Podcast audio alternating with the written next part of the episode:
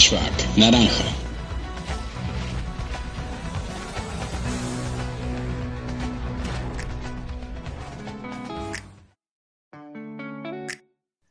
Hola, hola, muy buenas a todos, bienvenidos una vez más a esto que hacemos todos los martes que es Flashback Naranja. Soy Santiago, estoy con mi compañero Mario. Mario, ¿cómo estás? Santi, ¿cómo va? ¿Todo bien?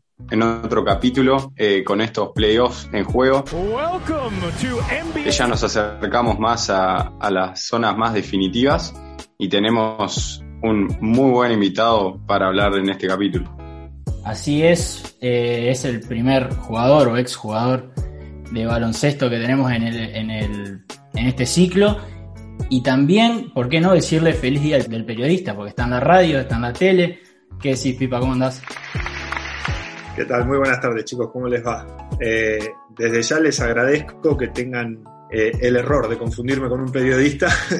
lo considero, honestamente, eh, me gusta jugar a ser periodista, pero no lo soy. De todas maneras, agradezco muchísimo porque lo considero un mimo. Está, bueno. Estamos hablando con Juan Pedro El Pipa Gutiérrez, ex jugador de básquet de la selección argentina, medallista olímpico en Beijing 2008, eh, un ídolo en obras y con un gran paso por, por España. Le hacía el chiste este del periodista porque comenta los partidos de la Liga CB en Deporte B y también estás en Radio Metro con Leo Montero. Así que, bueno, eh, como siempre, un placer tenerte acá, Pipa. Y arrancamos ya con lo que pasó ayer en esto de la NBA. Siempre hay algo, viste, tipo más en época de playoff. Que fueron los Clippers que le ganaron el séptimo juego a los Dallas Mavericks. Muy pobretones y Doncic dependientes, ¿no? Tipo, pasaba todo por la mano de Luca. Y a alguien al que se le cayó muchísimo durante toda la serie fue uno del el ladero, ¿no? La segunda espada de Dallas, que es Porzingis. And in the 2021 playoffs against the Clippers, this time around it's just been a struggle. Y la pregunta es, que surgió mucho en las redes, es ¿cómo rodearías a Luca? Y vos, como pivot tirador por excelencia, ¿no? Eh, de tu época de jugador, eh, ¿qué crees que pasó con el juego de Porzingis que se lo vio mucho afuera? Él nunca fue un ala pivot muy tradicional, ¿no? Siempre se lo llamó un poco esto de unicornio y eso, pero tuvo muy poco peso en los tableros, en la pintura sobre todo, y hasta el Chapo Nocioni se animó a decir que agarraría más rebotes que él, ¿no? Que si, si entrara a jugar en la NBA. El rebote, el rebote es una cuestión de, de la actitud del jugador, ¿no? ¿Qué, qué opinión te, te merece Porzingis y Dallas en general? Mirá, eh, respecto de Porzingis, yo creo que es un error esperar que Porzingis se comporte como un hombre de siete pies normal, porque nunca lo va a hacer, nunca lo fue tampoco. Eh, yo ya me acuerdo incluso de su época cuando jugaba en Sevilla, a mí me tocó enfrentarlo allá en, la Liga Española y, él no, no, era un hombre de tocar y caer abajo del aro, de tener definiciones cerca del canasto, eh, más bien aprovechando su tiro, corriendo contraataques. Eh, es verdad que, podría aprovechar su tamaño para darle una mano al equipo, pero quizás lo que, lo que le esté haciendo falta a, a Dallas sean más tiradores. No, no estoy seguro realmente de, cómo está conformado el equipo. Creo que lo, lo que tiene de bueno Luka Doncic es que es genial llegando hasta la pintura. No sé cómo hace eh, con tanta facilidad para llegar a la pintura porque él no es un jugador rápido, pero tiene la capacidad de con el bloqueo directo eh, hacer dos o tres pasos y estar en la pintura. Ya sea para definir con sus dobles cortos o para desde ahí encontrar tiradores abiertos todo el tiempo. El tema es que, bueno, más allá de que las anotaciones son muchas y son altas, eh, quizás a Dallas no le da como equipo para aspirar a más de lo que, de lo que consiguieron quizás estamos esperando que una figura del tamaño de Luka Doncic esté jugando las finales, pero lo más normal es que, bueno, que el, el, equipo no es nada de otro mundo, que llegaron a playoff, ya eso es un montón, y forzaron siete partidos frente a los Clippers, que son uno de los candidatos del oeste. Entonces, eh, va a necesitar compañeros, definitivamente, pero ya de por sí es meritorio lo que, lo que han hecho hasta acá. Sí, Pipa, y yendo a la siguiente pregunta, eh, que, que, cuando hablamos de NBA, los argentinos, eh, básicamente nos llega nuestros focos a Facu. Que, que, se clasificó a semifinales y está jugando contra un Chris Paul, un jugador muy mañoso, que habla mucho, que tiene mucho peso sobre, sobre los árbitros, mucha experiencia. Y en el partido anterior contra Portland eh, se vio un Facu con esa intensidad con la que él marca eh, sobre un Lillard, obviamente uno de los mejores bases de, la liga. Pero, ¿vos crees que Facu hizo muchas faltas en esto. Entonces, ¿vos crees que él tiene que cambiar su estilo de juego a bajar un poco esa intensidad y poder mantenerse eh, más minutos jugando? ¿O cuál es el ajuste que tiene que hacer para marcar a, Chris Paul ahora? Y con Chris Paul eh, seguramente la, defensa sea diferente de lo que es con Lillard, ¿no? Más allá de que los dos son bases y los dos son muy buenos, creo que el, el instinto anotador de Chris Paul no es tan alto como el de Lillard.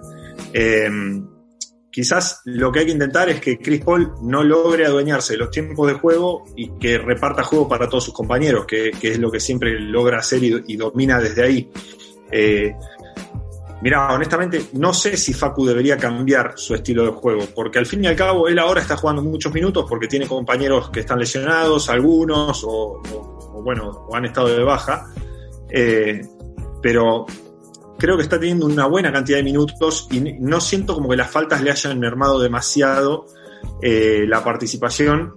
En cambio, sí pienso que su estilo defensivo fue una de las cosas que más sobresalió en los últimos dos o tres meses. Entonces, quizás tenga que seguir haciendo eso. También va a ser parte de la adaptación a la liga y de conocer cómo funcionan los árbitros y qué cosas eh, le pueden llegar a hacer sentirse más cómodo en defensa. También es verdad que los árbitros se tienen que acostumbrar a la presencia de Facu Campaso, porque por momentos le ha, dado la sensación de que le estaban haciendo pagar derecho de piso. Sí, sí, tal cual. Eso pasa con todos los rookies y también más cuando un, es un rookie que, rookie entre comillas, ¿no? Porque tiene 31 años y basta experiencia, pero sobre todo cuando llegan de Europa, eso ese derecho de piso, como vos decías, se lo hacen pagar bastante. Pero cambiando un, poquito de tema, porque también nos retrotraemos un poco, pero eh, seguimos hablando de los Suns indirectamente, porque eliminaron a Los Ángeles Lakers. Y un tema también que se vio mucho en las redes después de la eliminación de LeBron James. For the first time in his NBA career, LeBron James loses in the first round of the playoffs. The Suns eliminate the Lakers last night. Y de los, y de los Lakers fue que una especie de fatalismo, de cambio de época, de que como Luca, Trey Young, eh, Donovan Mitchell, Jamoran, todas estas estrellas nuevas o jóvenes de la liga han dado un paso al frente, han rendido, son uno de los grandes atractivos de estos playoffs. Eh, y se habló mucho de un paso de generación, que, que LeBron ya está, que ya se acabó la época de LeBron. What does this loss mean for LeBron? Eh, ¿Crees que esto esto es muy de las redes sociales nomás, eh, tipo este, esta sensación de fatalismo de que todo 100 o 0, o que es más tipo de, esta nueva época de los deportes, de los fanáticos, que es como que todo quieren polarizar, todo es comparación y todo es como, como decía antes, de 0 a 100, del mejor a peor, o de lo viejo y lo nuevo. Es, una buena pregunta, eh, porque mm, ayer tuve este debate con un periodista especializado de básquet eh, lo cual no lo podemos englobar dentro de lo que es las redes sociales y la gente con poco conocimiento y la gente con la necesidad de inmediatez. Es una persona que tiene capacidad de análisis, que tiene datos en la mano, todo, y también me puso en duda eh, si el tiempo de Lebron ya está llegando a su fin, cosas así. Eh, puede ser, puede ser, tranquilamente, puede ser, pero creo que hay que ponerle un montón de asteriscos a lo que pasó este año, ¿no? varios. Eh, y no hay que olvidarse que hace menos de un año LeBron estaba saliendo campeón, menos de un año. Entonces no creo que las cosas hayan cambiado tan drástica y rápidamente. Eh, hubo muchas lesiones, hubo muchas cosas que lastraron el rendimiento de LeBron, pero, eh, pero también puede venirse un cambio de época, puede venirse tranquilamente. a día de hoy estamos viendo jugadores jóvenes que son bestiales, bestiales. pero bueno, siempre viste que el campeón tiene algo para decir. Entonces, ahora quedó eliminado en primera ronda. Veremos cómo reacciona eso. También nosotros no estamos acostumbrados a ver a LeBron eliminado en primera ronda. No sé cuántos años estuvo llegando de manera consecutiva a la final de la NBA. Y, me parece que con los datos que tenemos hasta acá sería subestimarlo, ¿no? Tú estás subestimando mi poder. Se merece por lo menos el beneficio de la duda, decir, bueno, tuviste un mal año, ¿qué es lo que pasó? Y a ver qué es lo que pasa el año que viene. Eh, no apurarnos a sacar una conclusión. Sí, para mí coincido en eso que decís. Y yendo a, al candidato eh, que sigue en pie eh, del otro lado de la conferencia, que son estos Brooklyn Nets con este Big Three de, de que tanto se habla, que es una ofensiva que pocas veces vimos en la liga. No, no estoy exagerando. It's the best display of offense we'll probably ever see in this league. Por, bueno, ya sea por Irving, Durant, Harden, pero porque también tienen jugadores que promedian el mejor tiro triple de la liga, como es Joe Harris. Harris catching fire. O tienen un Griffin que en una noche inspirada te puede meter más de 20 puntos. Entonces, eh, desde el punto de vista táctico, ¿vos cómo crees que una defensa de cualquiera de los oponentes que le puede tocar de camino acá en los playoffs, cómo parar esta ofensiva tan apabullante que tiene? Y es muy difícil, es muy difícil. Eh, yo, desde que estoy vivo y desde que miro básquet, pocas veces vi un equipo tan poderoso. Creo que los Warriors de hace 3, 4 años, cuando estaba mismo Durant también ahí, que eran, que eran un torbellino de puntos, ¿no? Más allá del scouting que se le puede hacer de manera individual a cada jugador, más allá de las defensas que puede plantear un equipo, si plantear una zona que no tendría ningún sentido, porque eh, estamos hablando de jugadores que anotan desde cualquier distancia o desde alternativas defensivas o lo que sea, también lo que se puede plantear como una buena alternativa al poderío este es ser inteligente en ataque, to tomar buenos tiros, no permitirles correr, bajar el ritmo de anotación, bajar el ritmo de posesiones por juego, bajar todo, eh, planchar un poco el ritmo. Obviamente eh, sigue siendo un equipo recontrapoderoso, pero cuando la defensa es 5 contra 5, por ahí con ayudas y eso podés ir tapando más huecos que en el 1 contra 1 que, que tienen jugadores con, con una capacidad asombrosa. Yo le decía a Mario, antes de, cuando estábamos pensando las preguntas y los temas y eso, que son como una es como una sábana corta, ¿no? Te tapas los pies, pero te destapas la cabeza. Porque también pueden tener una mala noche Harden o Durant, pero probablemente Irving ese día te meta 50 puntos. Se le caen los puntos de los bolsillos un poco, ¿no? Kyrie Irving with his feel, his bunnies. Oh. Y también otro tema que se ha dado mucho, se ha hablado mucho también sobre el tema defensivo, porque de repente eh, se fue ese mito ¿no? de que la NBA no se, no se defiende y ahora todos hablan de defensa, que, que, es el que el mejor jugador defensivo tiene que marcar a la figura del equipo, ¿no? Por ejemplo, ahora hace un ratito estaba leyendo que Doc Rivers, el técnico de Philadelphia 76ers, salió a decir que Ben Simmons no lo defiende todo el tiempo a Trey Young porque es el porque tiene una buena capacidad para sacar fulls. Entonces la pregunta es, vos eh, ¿te gusta que siempre el mejor defensor del equipo esté sobre la figura del otro, ya sea Ben Simmons sobre Trey Young o mismo los Clippers, que tardan como seis partidos en tirarle encima a Kawhi Leonard a, a Luca? Eh, ¿qué, ¿qué, opinión tenés al respecto de esto? ¿O que es ir, ir, rotando para que no siempre lo defienda el mismo y le saque la ficha? ¿Cómo, cómo eh, resolverías este, este tema? No, yo, yo creo que la mejor manera es eh, de todas estas cosas es, defender en equipo, ¿no? Encontrar diferentes formaciones que funcionen bien entre ellas. Con un perro de presa siempre va a ser necesario tener un buen defensor de uno contra uno para tratar de forzar pérdidas, para tratar de incluso muchas veces hacer que estas figuras suelten la pelota, simplemente suelten la pelota. No solamente que erren tiros, sino que se la pasen en el traslado a un compañero y que no la vuelvan a recibir. Eh, de todas maneras, yo no puedo dejar de pensar que toda mi carrera y mi gran influencia está hecha en el básquet FIBA, entonces muchas veces pienso las, las defensas de equipo como, como, algo que en la NBA ni siquiera está permitido por reglamento. Eh, ahora recién estoy empezando a ver defensas de zona, que los jugadores interiores entran y salen de la, de la pintura, entonces por suerte se están viendo alternativas, pero, eh, pero la realidad es que yo pienso lo mismo que ustedes, para mí la defensa de la NBA es excelente, mejor no podría ser, nunca vi nada mejor. El tema es que también estamos viviendo la mejor etapa en la historia de las ofensivas. Creo que nunca se anotaron tantos puntos con tan altos porcentajes. Entonces, No es para bajar los brazos y decir mejor no defiendo, porque no, no es imposible, pero, eh, pero sí un poco justifica esto de que realmente es muy difícil. Hay algunos jugadores que son muy difíciles de defender, y especialmente los que son inteligentes para sacar faltas como Trey Young o Harden mismo. Y Pipa, eh, con todos los equipos que quedan ahora eh, y todos, eh, supongo que veniste viendo cómo viene cada uno, eh, ¿a quién le pones las fichas para que se lleve el título este año? Qué buena pregunta. Eh, yo le voy a poner una fichita, es medio polémica la mía, es medio polémica. Pero le voy a poner, le voy a poner una fichita a Milwaukee.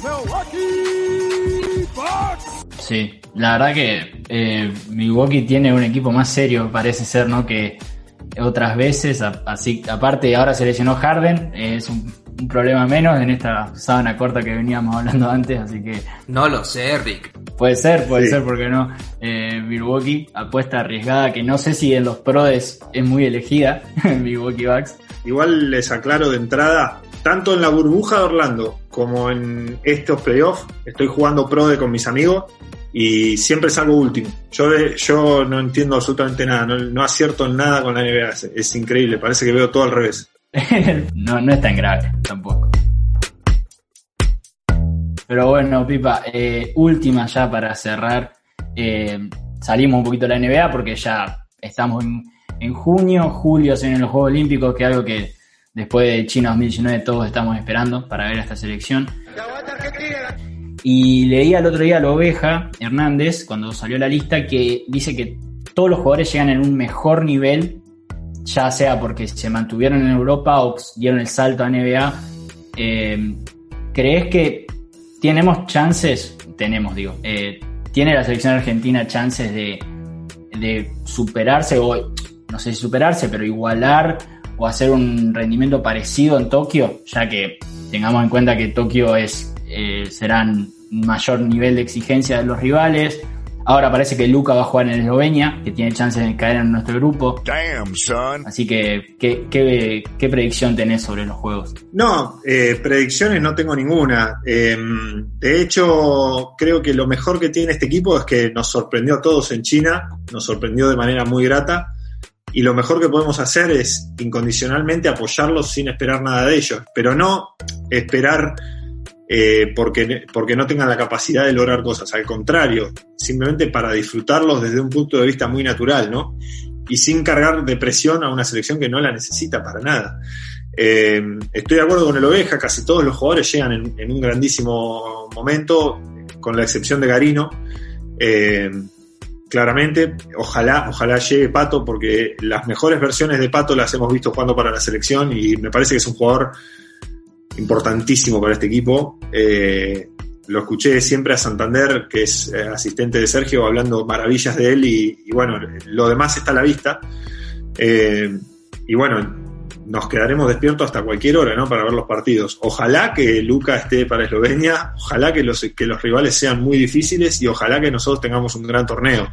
Eh, y ojalá que si esto es el final del camino para Luis Escola, que sea de la mejor manera posible. Así que desde mi lugar no voy a hacer ninguna promesa estúpida nunca más, esto de dejar de tomar cerveza ni otras de esas pavadas, pero, eh, pero voy a ver los partidos como el hincha número uno. Sí, sí, yo también terminé rapado en, en China 2019 por una promesa, así que no, no, no, no hagamos más promesas porque este equipo se encarga de que las cumplamos después. Así que bueno, Sí. Pipa, la verdad te agradecemos por este rato. Eh, siempre está bueno hablar un rato de básquet, ¿no? Y a todos los oyentes que, que siempre nos escuchan, que nos apoyan, que nos sigan en las redes, que lo sigan a Pipa también, que entiende el juego de Twitter como pocos. Así que nada, Pipa, eh, te agradecemos. No, les agradezco yo a ustedes eh, por la invitación, por la paciencia, por todos los desperfectos técnicos. Eh, y bueno, les deseo todos los éxitos y saludos a los oyentes. Aguante el Real Madrid. Y si les gustó este capítulo, Hacerles acordar que nos pueden seguir en nuestras redes. en Instagram como Flashback Naranja, en Twitter como FB Naranja y obviamente en Spotify como Flashback Naranja. Pero que no se olviden de suscribirse y activar las notificaciones, así están al tanto de los contenidos nuevos que vayamos sacando.